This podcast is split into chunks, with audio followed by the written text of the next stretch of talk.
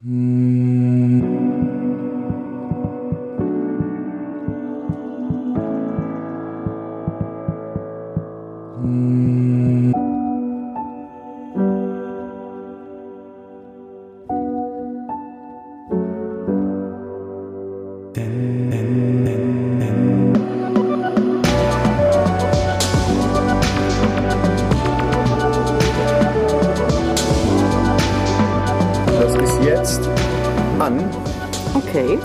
Himmelte ist an, alles ist da.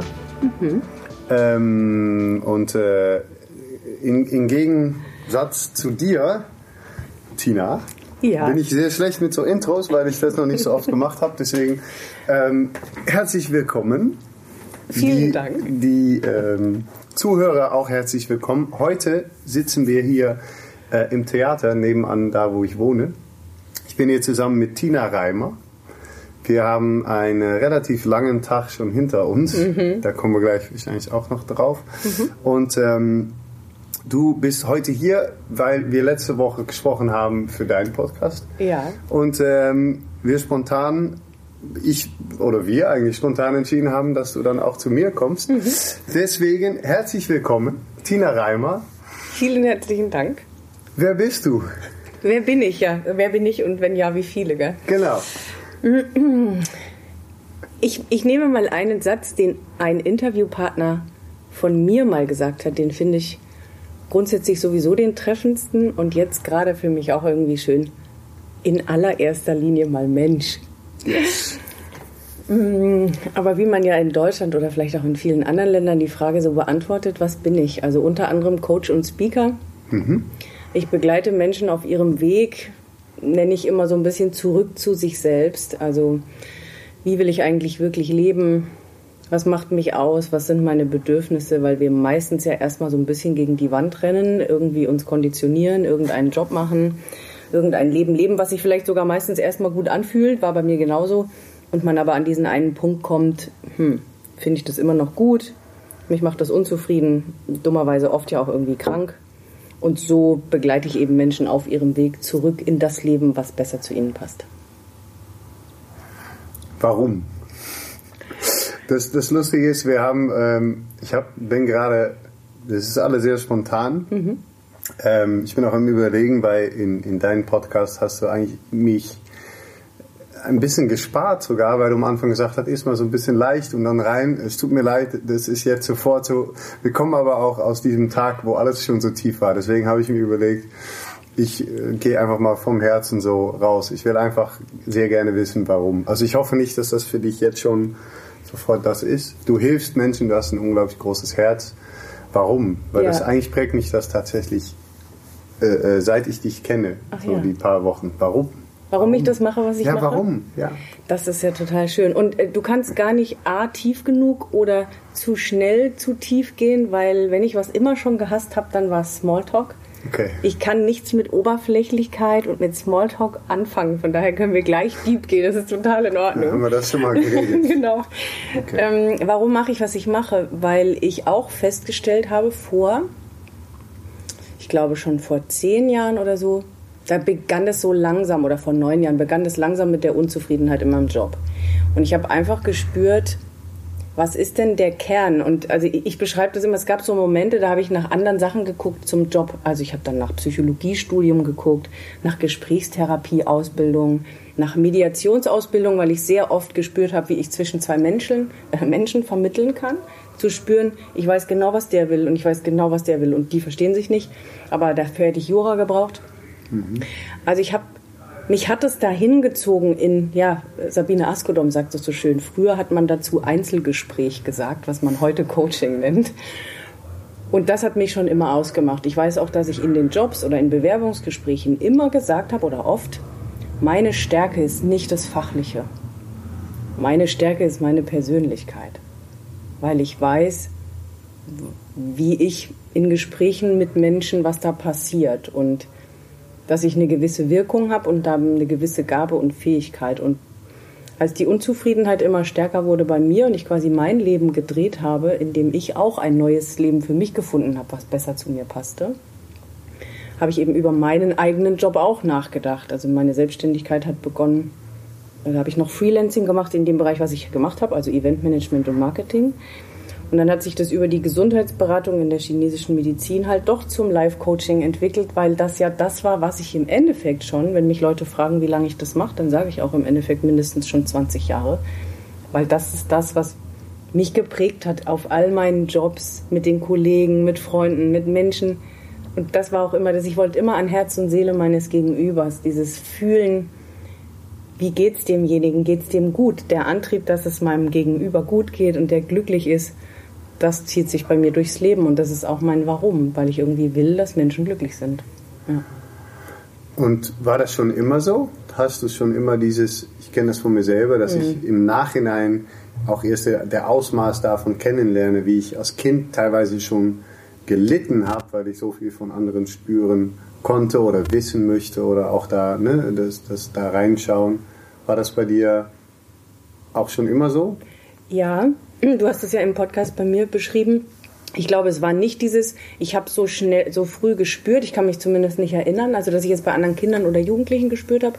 Ich weiß aber, ab dem Berufsleben war es definitiv so, dass es mich einfach zu diesen Gesprächen intensiv mit Menschen, hey, dem geht's nicht gut, was, was kann man da machen, wie geht's ihm, wie, wie kann man dem helfen, dass es, ihm glücklich, dass es ihn glücklich macht oder ihm gut geht. Ab da hatte ich das. Ich bin extremst empathisch ich habe das auch leider überstrapaziert, was mich krank gemacht hat. Also ich bin so empathisch, dass ich halt so stark viel spüre. Genau, also ich habe das, aber ich habe das, glaube ich, nicht als Kind schon ähm, gemerkt. Und ich bin der Meinung, da muss man auch aufpassen, dass man das nicht falsch anwendet. Also wenn man so empathisch ist, dass man dann, wir haben es im Vorgespräch mal oder vorhin kurz gehabt, dass man sich nicht zu sehr mit dem anderen und dem Außen beschäftigt und so sehr von sich selbst dann abweicht, nur um andere glücklich zu machen, weil man ja so sehr spürt, wie schlecht es dem geht, was der jetzt bräuchte, wie man dem helfen kann und sich gar nicht mehr selbst um sich kümmert, ja. Mhm. Mhm. So wie mit viele, lass es mal Talente nennen, dass man die irgendwann auch, auch ein wenig kontrollieren lernen sollte, vor allem, vor allem in diese Richtung, ne, wo man emotional auch dabei da reingezogen wird. Ähm, die ähm, ich habe das hier aufgeschrieben, nämlich ähm, warum, mhm. und das, ich, ich habe gedacht, schreibe ich das jetzt so, warum? Ich habe es mal so aufgeschrieben, wie ich es mir selber fragen äh, würde. Ja. Warum willst du es allen recht machen? Das willst du gar nicht, aber wo wir gerade ein bisschen dabei mhm. sind, wir haben mhm. heute mhm. Mittag darüber gesprochen, du bist auch unglaublich empathisch. Ähm, gibt es für dich einen Grund oder weißt du irgendwie woher oder was das ist, warum, woher kommt dieses Bedürfnis, jemand zu sehen, wo man meint, uff, den geht's gar nicht gut und sofort auch ohne nachzudenken zu sagen, okay, komm, ich, ähm, ich, ich gebe vielleicht sogar zu viel von mir, damit es aber dir irgendwann besser geht. Mhm. Gibt es da eine bestimmte Vergangenheit oder bestimmte Mechanismen, die du von dir selber kennst? Tatsächlich erst seit ein paar Wochen. Also ich hätte ich weiß gar nicht, was ich vor einem halben Jahr darauf geantwortet hätte. Jetzt weiß ich zumindest einen Part, der da bestimmt einen großen Anteil trägt. Ich habe gerade vor ein paar Tagen mit meiner Mutter darüber gesprochen. Ich wurde so erzogen und äh, ich bin durch und durch dankbar für die komplette Erziehung für meine Mutter, weil die hat mir unendlich viel Liebe gegeben und diese drei größten Werte waren Optimismus, Toleranz und Lösungsorientierung, weil es eigentlich auch genau die drei Bestandteile von Resilienz sind. Und also Lösungsorientierung kam vielleicht noch ein Tick mehr von meinem Vater, aber Optimismus und Toleranz und Offenheit. Und gleichzeitig, also dieses, das Leben ist schön und ne, glücklich sein und positiv sein und raus in die Welt und tolerant und Menschen lieb haben und offen der Welt entgegengehen. Das habe ich sehr, sehr stark mitbekommen und so bin ich aufgewachsen. Gleichzeitig, und da kam nämlich eine Bekannte von mir drauf in meinem Prozess, deswegen habe ich jetzt auch diese zumindest eine Antwort. Wenn es mir mal nicht gut ging, und das ab Kind, und ich bin Einzelkind, hat sich meine Mutter sehr um mich gesorgt immer und wollte natürlich gleich, dass es dem Kind wieder gut geht. Mhm. Also, wenn es dir nicht gut ging, dann wurde möglichst schnell das versucht zu lösen, dass das Kind bloß gleich wieder glücklich ist. Okay. Ja, also jetzt kann ich, und als das vor kurzem eine Bekannte mich gefragt hatte, ja, wie war das eigentlich mit deiner Mutter und war das vielleicht so und so, in dem Moment dachte ich, ja krass, stimmt. Das kann total quasi die eine, man sagt ja immer, eine tolle Sache hat auch immer eine dunkle Seite. Und was ist, davon die dunkle Seite ist, dass ich möglichst sowohl bei mir als auch bei anderen immer alles gleich wieder gut machen wollte. Glücklich, schön, ist doch alles nicht so schlimm, ist doch alles gut. Das könnte ich mir vorstellen, dass das viel mit dieser Art von Erziehung zu tun hatte. Hm. Was ja durch und durch viel mit Liebe von ihr gemeint war. Aber ich glaube, das Ergebnis war, dass ich das dann halt zu krass in die eine Richtung betrieben habe. Ja. Das ist ja interessant. Da, da, also ich ich glaube, das, was du meinst, ist, bei zum Beispiel mir, ich habe zwei Geschwister, also einen Bruder und eine kleine Schwester, mhm. da kann ich mir noch sehr gut auch es andersrum erinnern, dass, dass das, was in dem Fall ein Nachteil war, eher ein Vorteil war, dass mein, unsere Eltern öfters gesagt haben, ey, es gibt noch ein paar andere Kids, sorry, aber du kannst mal eben, du musst mal eben zur Seite, weil mhm. meine Schwester hatte ein Augen-OP als, als kleines Baby und später nochmal als, als, als kleines Kind. Da zum Beispiel war, war mir noch sehr lebendig, dass wir aktiv gefragt wurden, einen Schritt zurückzunehmen. So, ey, die mhm. liegt gerade da, die, ne, ihr müsst mal eben ein bisschen, und das ist natürlich als Kind in dem Moment, denkt man, ihr Arschlöcher oder was dann auch. Aber dann willst du mehr Aufmerksamkeit und wenn es aber mehrere sind, verteilt sich's und dann ja. lernst du auch mal mit vielleicht einer negativen Emotion umzugehen. Ja. Und das hätte ich bis vor ein paar Wochen nie gedacht, aber das ist mir so wie so ein Lichtchen, dachte ich, ja klar, logisch. Du, es wurde immer geguckt, dass alles gleich wieder gut war. Ja und Weil man auch kann. Geht. Ja, klar. Ja. Ja. ja, und das sind auch absolut keine schlechte Absichten, ne? aber das ist, ist, so war meine Mutter andersrum auch und das ist auch, die war sehr, sehr beschützend, weil ich das Kind war, was immer über runter fiel und Stress machte und so weiter. Mhm. Aber insofern, dass sie das auch zu weit getrieben hat, was, was ich irgendwann, wo ich vielleicht sogar irgendwann wusste, ja, aber Mama wird es auch wieder gerade bügeln, wenn ich, mhm. wenn ich mhm. diese Scheiße baue. Ne? Da, ja. Das ist natürlich ist interessant. Ähm, okay, Du, also dann hat sich die, die oberflächlichere Antwort, hast du Geschwister und so weiter, haben, hat sich schon erledigt, das Einzelkind? Also ich habe zwei Halbbrüder, um das kurz okay. zu erwähnen, ah. ja. Ah. Ich habe zwei Halbbrüder, wir haben nur nie zusammengelebt. Also okay. wir haben den gleichen Vater und genau. Ja. Hast du einen guten Draht mit deinen Eltern? Ähm, ja, also ich würde sagen, guter Draht heißt, ich habe keinen Hass, keinen Groll, äh, keinen, gar keinen Kontakt. Mein Vater ist ausgezogen, als ich neun war. Mhm. Und davor hat er sehr viel gearbeitet und war kaum zu Hause. Sprich, okay. wir haben keine sehr enge Bindung, aber es ist jetzt auch nicht so, dass da irgendwie ein Knacks oder ein Groll oder so da wäre. Ja. Mhm. Und zu meiner Mutter genau das Gegenteil. Das ist sehr eng. Ja. Okay, ja. Mhm. Ja, das ist auch, vielleicht ist das auch gut sogar, ne, der Akzeptanz zu sagen, so ist es auch gut. Man muss nicht mit allem, weiß ich nicht, äh, das ultra harmonisch oder wir haben total der Verbindung, ist eigentlich vielleicht auch sogar ganz gut. Ne? Also sehe ich sowieso schon, also sehe ich sehr viele Jahre schon so, auch zum Beispiel mit den Brüdern. Mit einem Bruder habe ich auch quasi keinen Kontakt und mit dem anderen sehr wenig. Das ist aber alles nicht böse, wo ich auch sage, ja, also es gibt ja so einen blöden Spruch oder in Deutschland dieses ähm, Familie hat man, Freunde sucht man sich aus oder umgekehrt, ne? Freunde sucht man sich aus, Familie hat man. Ja. Und das ist nun mal halt so. Und nur ja. weil ich eben Familie habe, und da muss man auch sagen, gibt es auch wieder zwei Seiten. Ich finde andere Kulturen, vor allem die Südländer mit der Familienkultur, wunderschön. Also dieses Familie über alles und Blut ist dicker als Wasser und auch wenn wir uns alle zoffen, aber die Familie steht über alles, ist irgendwie was Schönes. Ich habe es halt nie kennengelernt. Also ich kenne mhm. dieses Großfamiliending und so. Ich kenne das alles nicht. Und daher kann ich für mich sagen, das ist fein. Und klar, man hat halt das gleiche Blut oder den gleichen Vater. Mhm. Aber. Hey Jakob! Ja, ich nehme hier kurz einen Podcast auf. Ah. Und äh, erinnere mich gerade auch, Jakob, Tina. Hi. Jakob war hi. Podcast Nummer 2. Ah, der, Ice, der, der Second Iceman. Ja. Alles klar, viel Spaß. Danke. Tschö. So, wo war ich denn unterbrochen worden? Ähm, es ging um, um dieses... Es um die Geschwister, Blut, Wasser und so. Großfamilien. Die Frage, wo du halt schneiden willst, aber... Ja, ich, ich bin ja auch immer sehr spontan. Wir können sogar Jakob drin lassen. Außer diese Schallbretter, die er nicht, die er eventuell noch abholen würde, äh, ist das hier ein reines... Das ist der Großfamilie, den ich hier habe. Okay. alles an Freunde. Du hast davon gesprochen, genau. Eigentlich kannst du, glaube ich, da auch aufpicken. Dieses Großfamilien genau. hattest du nicht. Genau, das in, in, in südlichen Ländern gibt es ja immer, immer diese Großfamilien, wo Blut ist dicker als Wasser heißt. Und ich finde es sehr, sehr schön, weil ich glaube auch, dass es so eine starke Verbindung die man hier in Deutschland gar nicht erlebt oder lebt. Aber dadurch, dass ich damit nie aufgewachsen bin, das nie gespürt habe, nie kennengelernt habe, ist für mich das auch fein. Ja klar, da ist ein Erzeuger, Vater, da sind zwei Geschwister, die den gleichen Vater haben, mhm. mit denen man eben nicht aufgewachsen ist. Dafür hat man halt Freunde, Kollegen, Bekannte und so weiter. Und die Mutter, ich habe es nie vermisst. Ich habe es ein, zweimal miterlebt bei Bekannten, wie es ist, wenn sich so eine Großfamilie trifft. Natürlich ist das was Schönes, aber ich hatte da auch nie das Bedürfnis zu sagen, ach Gott, ist das traurig oder schade, dass ich es nicht hatte, weil ich nichts hinterher weine oder so, sondern mhm. so wie es ist, ist es. Ne? Ja.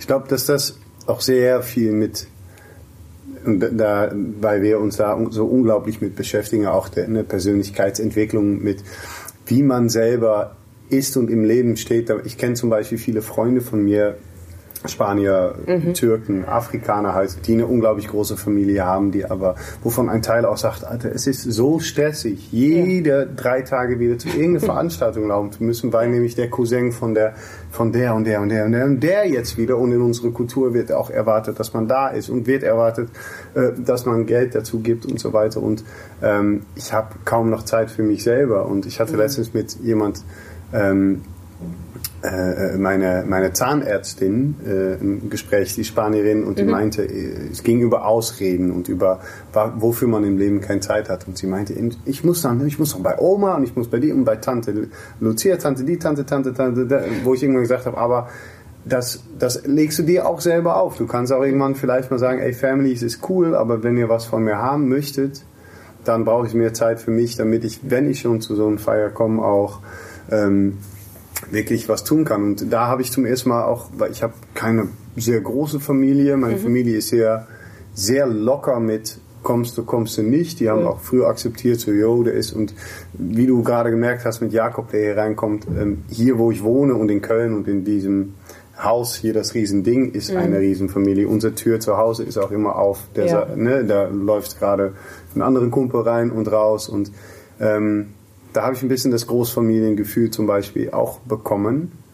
Und auch gemerkt, wie wichtig es da ist, dass ich Leute sage, ey, aber jetzt nicht, cool, dass mhm. ihr da seid, aber ich bin in mein Zimmer und Tür ist zu und bitte lass mich mit mir. Ich glaube, da entscheidet letzten Endes auch ne, der, du, der, der da Total. in der Mitte steht. Total. Da, da gebe ich dir recht und da ist es natürlich auch eine, sagen wir mal, gute Ausrede oder Entschuldigung, das dann auf die Kultur zu schieben oder die Erziehung, mhm. so nach dem Motto, bei uns ist das halt so, ja, ja. ist natürlich auch immer eine gute Ausrede, das ist ja. schon wahr. Und wir natürlich jetzt auch, weiß ich nicht, wie es in Holland ist, aber in Deutschland auch diese extreme Freiheitsliebe nun mal haben. Mhm. Und die kann man, man kann alles immer von zwei Seiten sehen. Es hat immer was Gutes, hat aber vielleicht auch was nicht so Gutes. Ja. Ähm, du, was frage ich dich erst? Mhm. Ich würde mal sagen, wir kennen uns äh, äh, über The Key, mhm. Gedankentanken. Du bist in zehn Tagen auf der Bühne mhm. mit deinem ersten äh, Keynote. Ich bin in August. Ähm, ich bin total begeistert von deinem Thema ähm, und will natürlich auch äh, darüber halt ein bisschen mehr reden. Mhm. Ähm, vor allem äh, die Themen, wo, worüber wir auch, wo, oder das, was ich an, wenn es schon Feedback gab, dir gegeben hat, so, ey, erzähl doch noch mal ein bisschen mehr von dir und diese, das, was du durchlebt hast, warum du da stehst. Ähm, du gehst in zehn Tage auf der Bühne, mhm. kannst du in, in, in einem kompakteren Rahmen erzählen, was du erzählst, warum gehst du auf der Bühne, eigentlich so ein bisschen alles, was ich, äh, was ich auch gesagt habe. Warum, wo, warum bist du auf der Bühne? Was ist dein Thema? Erzähl doch mal. Sehr gerne.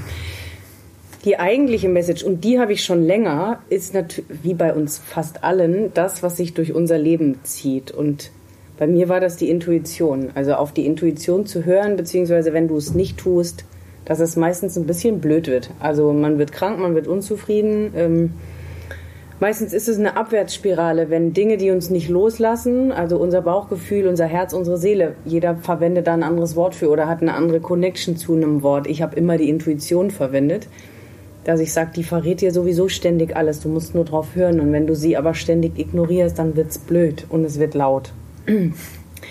Und das war oder ist immer der Kern. Was will man eigentlich wirklich und was sagt die Intuition? Aber auf der Bühne werde ich mit dem Thema mehr Herz ähm, hingehen und tu, was dich nicht loslässt, weil Intuition hat so wenig Emotion in dem Wort. Also da, da rührt sich selten irgendwas, wenn man das Wort Intuition hört.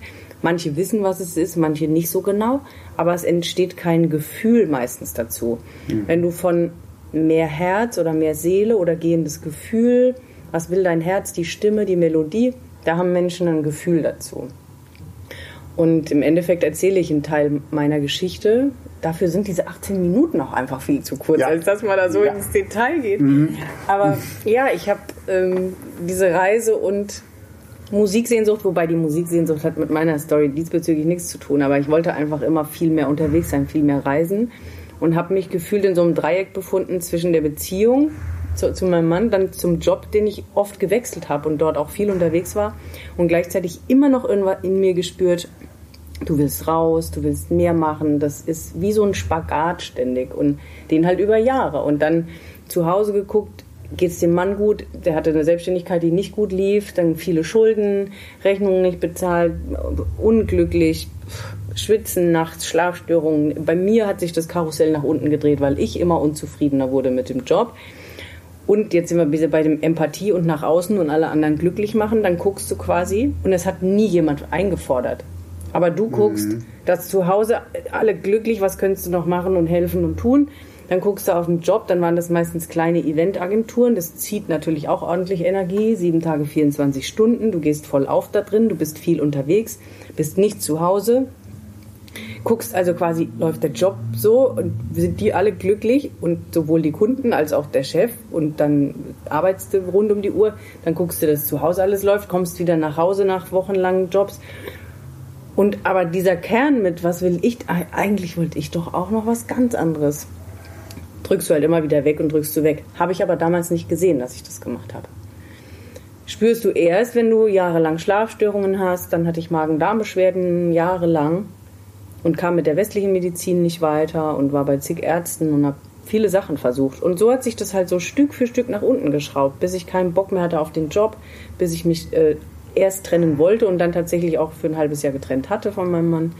Dann äh, die Gesundheit halt in den Griff kriegen wollte. Also das heißt, es war so eine Abwärtsspirale, die so gemütlich sich nach unten geschraubt hat, weil ich das, was mich nicht losgelassen hat, nämlich dieses Ich will raus, ich will was erleben, ich will irgendwie ja, also entweder will ich es mit meinem Mann zusammen machen oder dann halt alleine, aber ich muss jetzt irgendwie raus. Ich bin zwar immer mal wieder reisen gegangen, aber für mich gefühlt zu wenig. Das war so eine stetige Sehnsucht. Und als ich dann gesagt habe, so, das mache ich jetzt, dann hat sich's gedreht. Also das ist quasi das, das Thema für mich. Hör auf deine Intuition, hör auf das, was dich nicht loslässt. Da gibt es eine Stimme in dir, die erzählt dir immer wieder, dass es was gibt, was du tun sollst, weil du es willst. Und wenn wir uns dann mit Ausreden kommen, von wegen, ich kann das nicht, da traue ich mich nicht, das zu sagen, ich habe Angst, das ist nicht gut genug, das schaffe ich nicht, das macht man nicht, ähm, ich will niemandem wehtun. Also da gibt es einfach tausend Aus, ich sage jetzt Ausreden, die wir uns erzählen, weil es sind alles Ausreden. Wenn das jetzt jemand hört, der sagt dann, nee, bei mir ist es anders, es sind echte Gründe. Und ich will nicht sagen, dass es manchmal irgendeinen Grund gibt, den man auch fühlt und sagt, darüber gehe ich nicht, aber es ist eine Entscheidung. Und deswegen ist es immer eine Ausrede, wenn ich was vorschiebe. Wir können alles ändern, wenn wir es wollen. Und ähm, ja, ich hätte das früher nie so gesehen, aber jetzt kann ich das so sehen. Natürlich auch durch meinen Job und eine andere Selbstreflexion, dass man versteht, wie man früher getickt hat und jetzt aber weiß, nee, nee, nee, nee, nee. Da sagt dir eigentlich schon ständig deine innere Stimme, wo die Reise lang geht. Mhm. Der, ähm, zwei Sachen. Eine lege ich hier, die, die habe ich gleich. Kennst du äh, Dr. Joe Dispenza mhm. zufällig? Der hat mhm. nur so ganz nebenbei, ich fand's, ich fand's, ich, ich liebe, das weißt du auch von mir mittlerweile, ich liebe Anecken vor ja. allem. Ich glaube, dass da nämlich auch, ich komme aus dem Kunst- und Sportbereich und so und ich habe schon immer das für mich gemerkt, dass da, wo der Kraft von, von Dynamiken und Energie und Sachen, die, die liegen in Anecken, die liegen in das Menschen manchmal was raushauen, wobei man wirklich merkt, dass, dass der Boden kurz einfach äh, vibriert und man merkt so, ui, scheiße. So. Und ich finde auch deswegen genau auch, ne, ich wollte eigentlich, wollte nicht da rein, aber ich wollte mhm. so, sag Ausreden, ja, weil äh, natürlich ja, sind es für Leute Gründe, aber mm, es, es, es, sind Ausreden. Und der Dr. Joe Dispenza hat mal gesagt, und das fand ich so krass und so tapfer, aber auch der meinte, und dann irgendwann kommt jemand und der sagt, ähm, ich habe aber diesen Unfall gehabt und da kann ich doch nichts für. Und dann sage ich, und der, der, das fand ich richtig, der sagt, dann sage ich, du hast aber die Umstände kreiert, die dahin geführt haben, dass dieser Unfall passiert ist. Mhm. Nimm diese Verantwortung. Und das fand ich, das war so ein Moment, das war so ein Online-Videokurs und ich saß in meinem Stuhl zu Hause, war ich noch, und ich saß richtig so. so mhm. Es war so bold und ich finde auch genau deswegen halt so, es ist gut, wenn Menschen einfach auch sagen, ja, du hast Gründe, aber es sind auch Ausreden, sorry. Und du hast noch mehr Gründe, aber es sind auch Ausreden. So einfach mal da, da ähm, diese, diese, wie heißt das auf Deutsch, Boldness, dieses... Ähm mm, ja, man würde nicht sagen Stärke, das ist nicht richtig, aber ich mm. weiß, was du meinst, was würde man dazu sagen? Genau. Mm, mir fällt die, ja, Eier haben auch was zu sagen. Jo. Oder die Sabine Askodom, die sagt Mut zur Subjektivität, aber seine Meinung zu vertreten im Endeffekt. Ja. Auch wirklich so, wie sie ist. Ja. Mhm. ja. ja.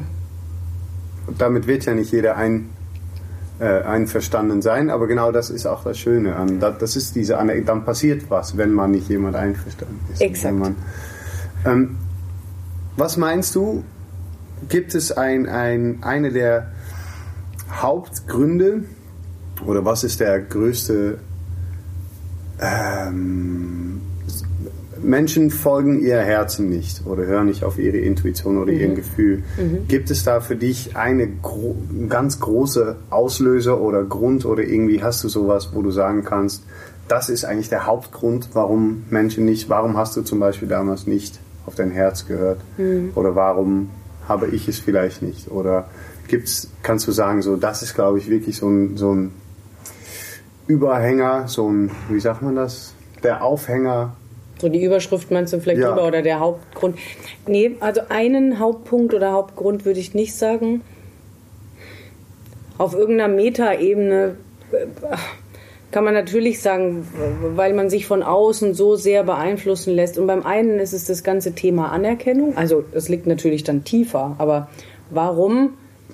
Ich, ich stelle mir eben die Frage, warum lassen wir uns von allen Stimmen, Außen und Kopf mehr beeindrucken als von der innersten und weisesten Stimme, die wir haben? Mhm. Das finde ich einfach faszinierend. Natürlich, weil alle anderen lauter sind als die innere, aber das ist die, die uns am nächsten ist. Und einmal ist es vielleicht das, dass alle anderen Stimmen lauter sind. Mhm. Und für die andere brauchen wir Raum, Platz und Bewusstsein, sie zu hören. Das ist bestimmt mit ein Grund. Ähm, gleichzeitig diese Prägung und Erziehung von zu sagen, was andere wollen, äh, zu machen, was andere sagen oder in der Erziehung so zu sein, dass man das so und so macht. Also dieses ganze Konventionsthema und Glaubenssatzthema. Wie verhalte ich mich? Also diese Nummer mit ins System pressen. Wie habe ich zu funktionieren? Wie ist man in der Schule? Wie ist man im Job? Ähm, wie führt man eine Beziehung? Wie verhalte ich mich als Angestellter, all diese Dinge, wo wir quasi so ein bisschen reingepresst werden, haben ja zur Folge, dass wir von uns ein Stück wegrücken. Und wenn ich das nicht rechtzeitig hinterfrage oder überprüfe, ob sich's gut für mich anfühlt, weil mir ja nie jemand beigebracht hat, dass ich alles haben und machen kann, wie ich es denke. Was ich immer, wenn ich es ausspreche, finde ich es auch schon fast immer so krass. Aber wir leben ja in so einem Luxusland, wo das genauso ist. Wir Pippi Langstrumpf sein können und Pumuckel und alles zusammen was schon echt ein Luxus ist. Aber das haben wir nie gelernt, sondern wir haben ja quasi verlernt, diese Dinge zu tun und wurden ins System gepresst. Und das ist natürlich mit der Hauptgrund, dass wir nie gelernt haben, uns komplett frei und selbstbestimmt zu entfalten. Ja, das ist wahrscheinlich der Oberbegriff. Also sehr gesellschaftlich geprägt oder, oder ja. und schon sogar ein wenig in, in, im DNA, in den Zellen, in alles drin, dass das, weil man es ähm, ich erkenne, also finde ich auf jeden Fall sehr, ähm, fühle ich sehr stark. Bei mir ist ja, ist das ein großes Thema auch, ne? Das, das lustig, was du gerade gesagt hast. Es hat uns auch keiner gelernt. Ich habe so oft diese Momente, wo ich denke, es hat mir aber auch keine gelernt. Warum nicht? Dieses Einfachste, wenn du die Augen schließt, bist du in deine Welt. Mhm. Das kannst du ja ein Kind von fünf schon beibringen. Setz mhm. dich hin, schließ die Augen Dann bist du in deine Welt. Da, da kannst du nämlich dich abschalten von allem und kurz dein Palast, dein alles, was du bist, aufbauen. Genau. Ähm, das, das erkenne ich. Ähm, das ist sehr hoher Wiedererkennungswert. Mhm. es hat auch einfach keiner gesagt, was so schade ist, dass nicht in der Schule jemand dir sagt, kannst aber haben, was du willst. Und das, äh, äh, das ist schon das ist interessant. Ich bin auch voll dabei, dass man eben genau diese verschiedenen Fächer, man, das muss irgendwann in der Schule landen, in irgendeiner ja. Form von ja. Bildung. Also da muss hin nicht mehr nur noch Mathe, Physik und Französisch, sondern da muss hin, wie ist Unternehmertum, was bedeutet Glück, was ist auch Nachhaltigkeit, was ist Bewusstsein, ähm, von mir aus auch Unternehmertum, all diese Dinge. Wie können wir quasi äh, ein freieres Leben haben? Also wir haben es ja vorhin bei dem anderen Teilnehmer in dem Programm gesehen, der auch sich so aufregt oder emotional berührt ist, weil man seinen Sohn, weil er beobachtet, wie sein Sohn ins System gepresst wird. Und ja, das ist genau der Punkt. Wir kriegen es nicht anders beigebracht und der eine kommt früher drauf zu sagen, scheiße, ich will aus dem System raus und der andere braucht länger oder kommt gar nicht drauf, ja. Mhm. Ja. ja. hast du das Gefühl, dass wir in der Zeit leben, ich finde es immer schwer zu einschätzen, wo das jetzt mehr passiert. Weil das oft, es wird oft gesagt, so jetzt ist aber auch der Zeit, wo Menschen bewusster und ne, die letzte Generation muss noch arbeiten, die noch kämpfen im Krieg und und und. Mhm. Ähm, ich weiß das eigentlich gar nicht so. Hast du das Gefühl, dass wir gerade in einer Zeit leben, wo sich immer mehr Menschen mit solchen Sachen auseinandersetzen? Oder? Ja, ich habe das Gefühl ganz deutlich und gleichzeitig weiß ich nicht, ob die Aussage ähm, aussagekräftig genug ist oder ob sie, ja, sagt man, aussagefähig genug ist, weil wir unser eins jetzt in der Phase, in der wir uns befinden, ja so auch in einer Bubble oder in einem gewissen Umfeld sind. Somit mhm. kann ich es nicht beurteilen. Ich bin der Meinung, doch, es passiert mehr auf der Welt. Es wird Stück für Stück ein Bewusstsein, was man sieht an Nahrungsmittel, Lebensmittel, Nachhaltigkeit, unverpackt Läden, Permakultur hier, Höfe dort, aber logischerweise auch die ganz anderen großen Mächte tun weiter ihr Spiel. Das heißt, ich weiß nicht, ob das aussagekräftig ist. Ich habe schon das Gefühl, dass es Stück für Stück so wie so kleine Ameisen und kleine Gänsefüßchen schon durch die Gesellschaft geht, dass man Stück für Stück begreift. Und dennoch sind wir, sind wir sage ich jetzt, da schon eine Minderheit. Weil mhm. man erlebt es ja fast täglich, wenn man Menschen erzählt, die nicht so in dem Umfeld, was man sich jetzt geschaffen hat, sind, die verstehen auch nur Bahnhof. Aber ich glaube trotzdem, wir hatten es, glaube ich, davor, also heute Mittag oder so, jeder Einzelne, den man erreicht, damit ist ja schon wieder einer mehr, was ich schön finde. Und ich glaube, es tut sich. Natürlich langsamer als der, dieses große Rad, aber da darf man, also ich bin da Idealist, weil sonst würde das Leben auch nicht so viel Spaß machen, glaube ich, wenn man da nicht idealistisch dran geht und sagt, naja, trotzdem, ich, ich kämpfe dafür, ich gehe dafür, das ist meine Mission, weil sonst, glaube ich, könnte man uns auch unter die Erde legen ja, irgendwie. Dann bleibt uns eine andere Wahl, ist die Frage, ne, ja. manchmal. Wo, wo willst du hin? Also Tina Reimer in fünf Jahren oder zehn Jahren oder die Welt in fünf oder zehn Jahren oder? Hm. was ist so, ähm, wo möchtest du hin?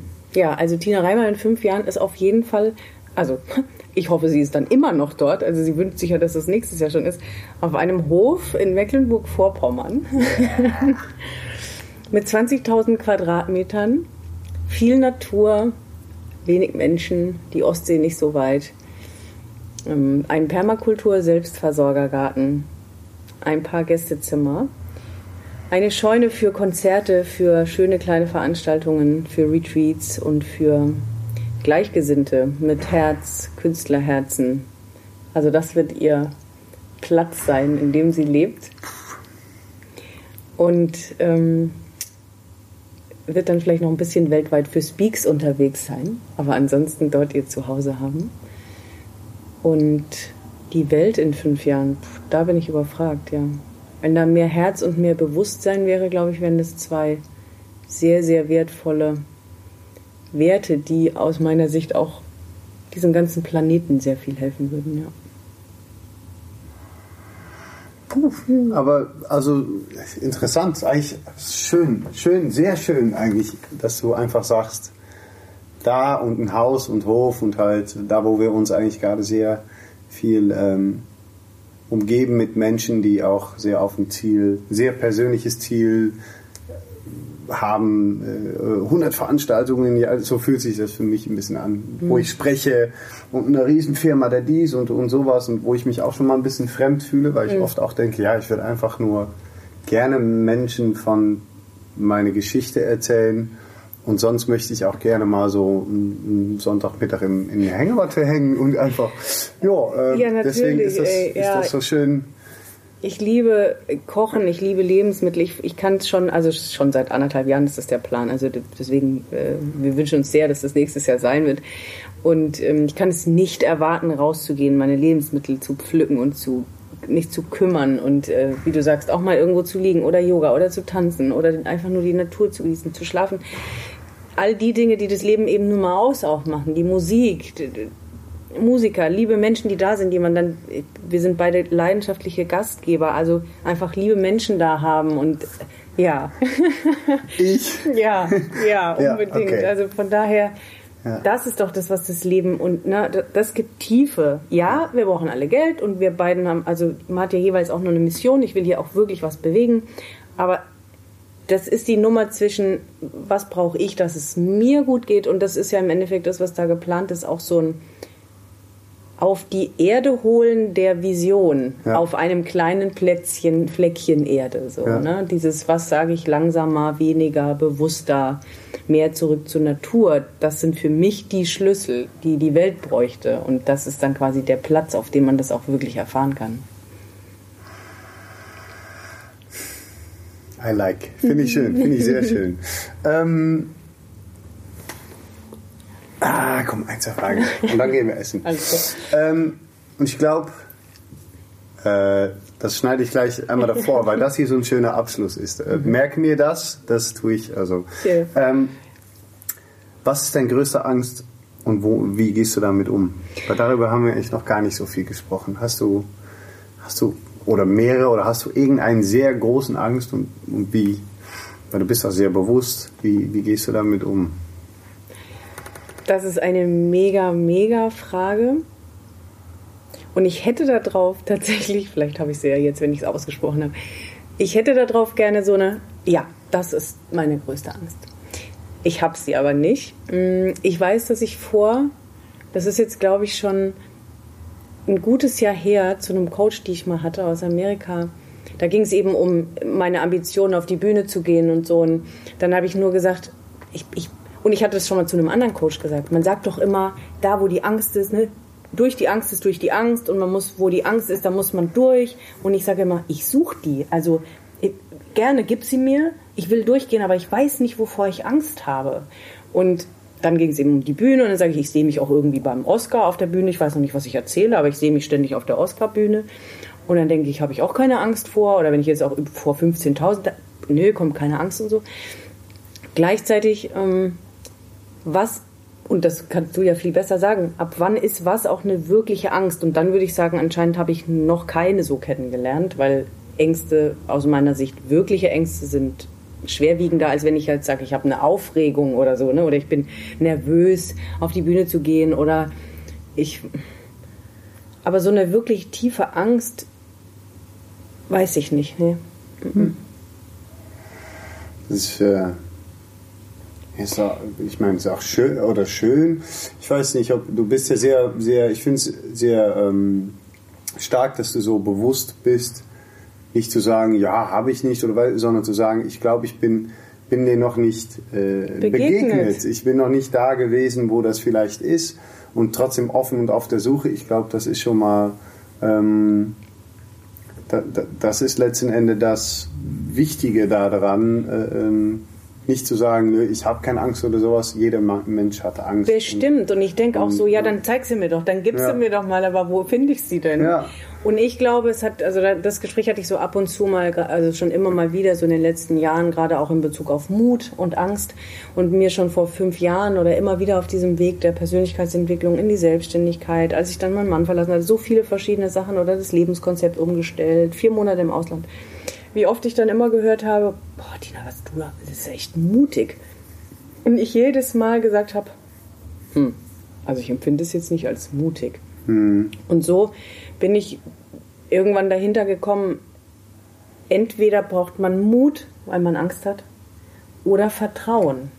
Und ich habe halt so krass viel Urvertrauen von meiner Mutter mitbekommen. Ich habe so ein tiefes Urvertrauen in mir dass ich daher vermutlich eben so gut wie keine Ängste kenne und deshalb auch wenig Mut für Dinge brauche. Mhm. Das ist für mich die Herleitung, was aber nicht heißt, dass mir meine Angst nicht noch irgendwann begegnet.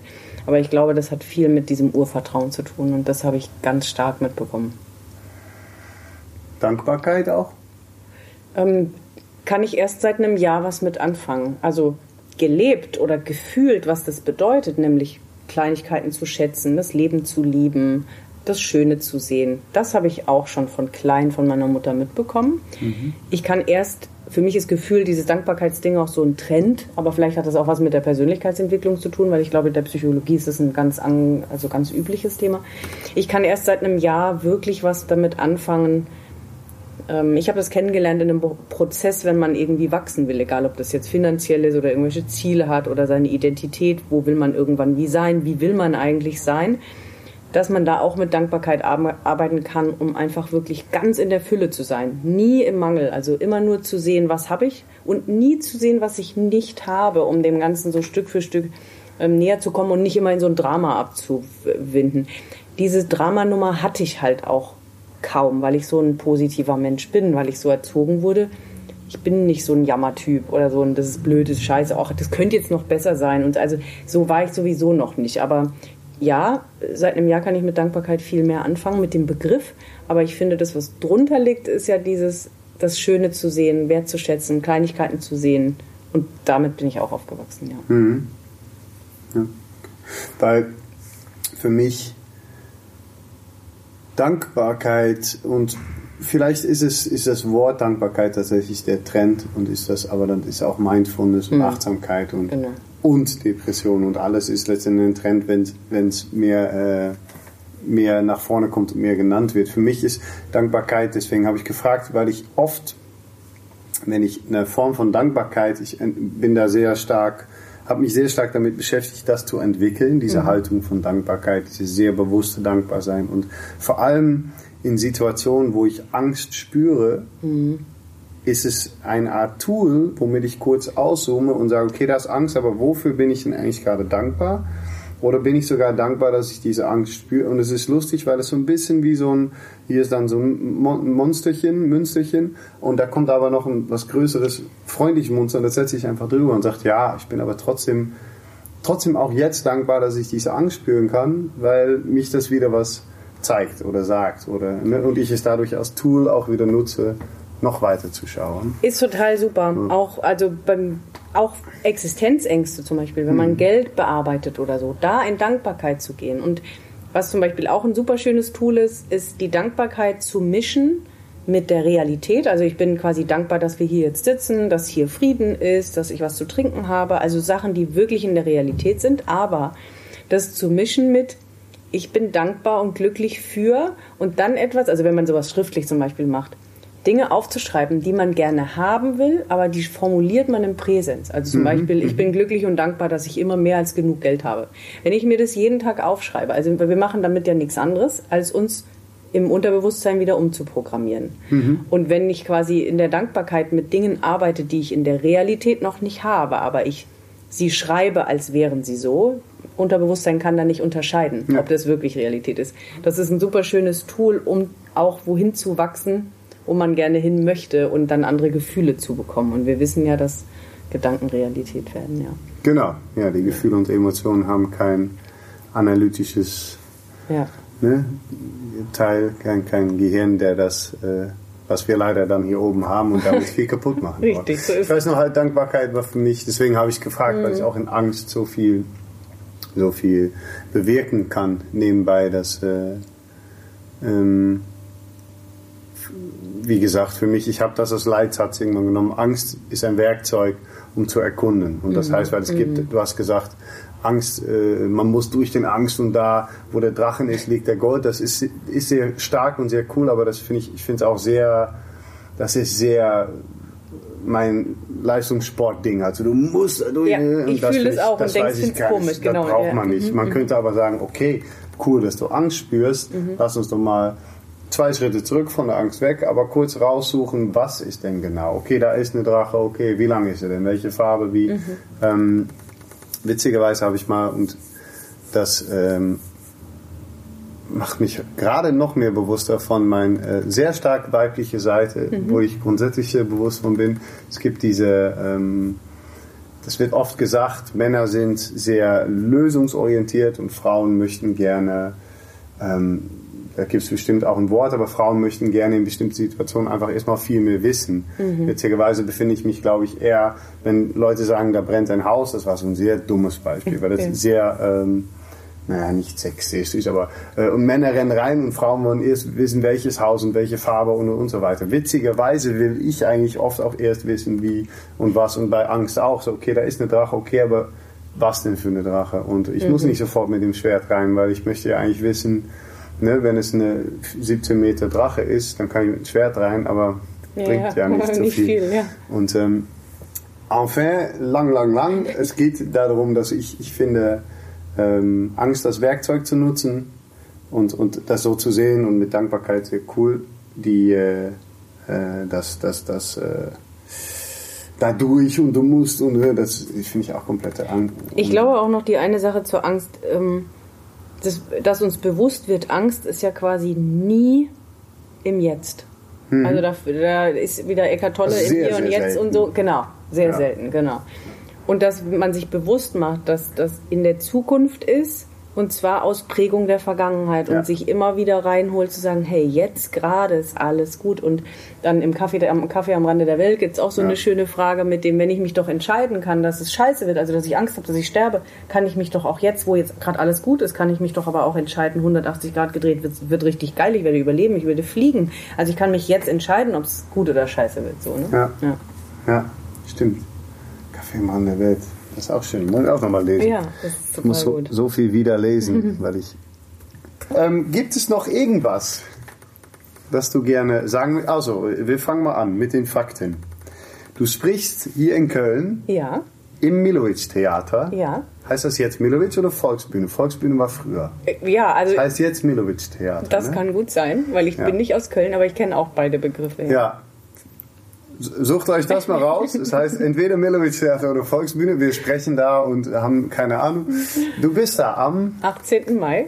Um Oh, das weiß ich nicht. Ich glaube, die Veranstaltungen gehen von 18 bis 22 Uhr. 18 oder? bis 22. Karten sind noch sehr schwer zu kriegen. Nämlich glaube ich gar nicht mehr. Nämlich glaube ich, aber ihr könnt trotzdem suchen. Das Gute ist aber, es wird gefilmt genau. und landet danach auf YouTube. YouTube. Mhm. Gedankentanken Channel.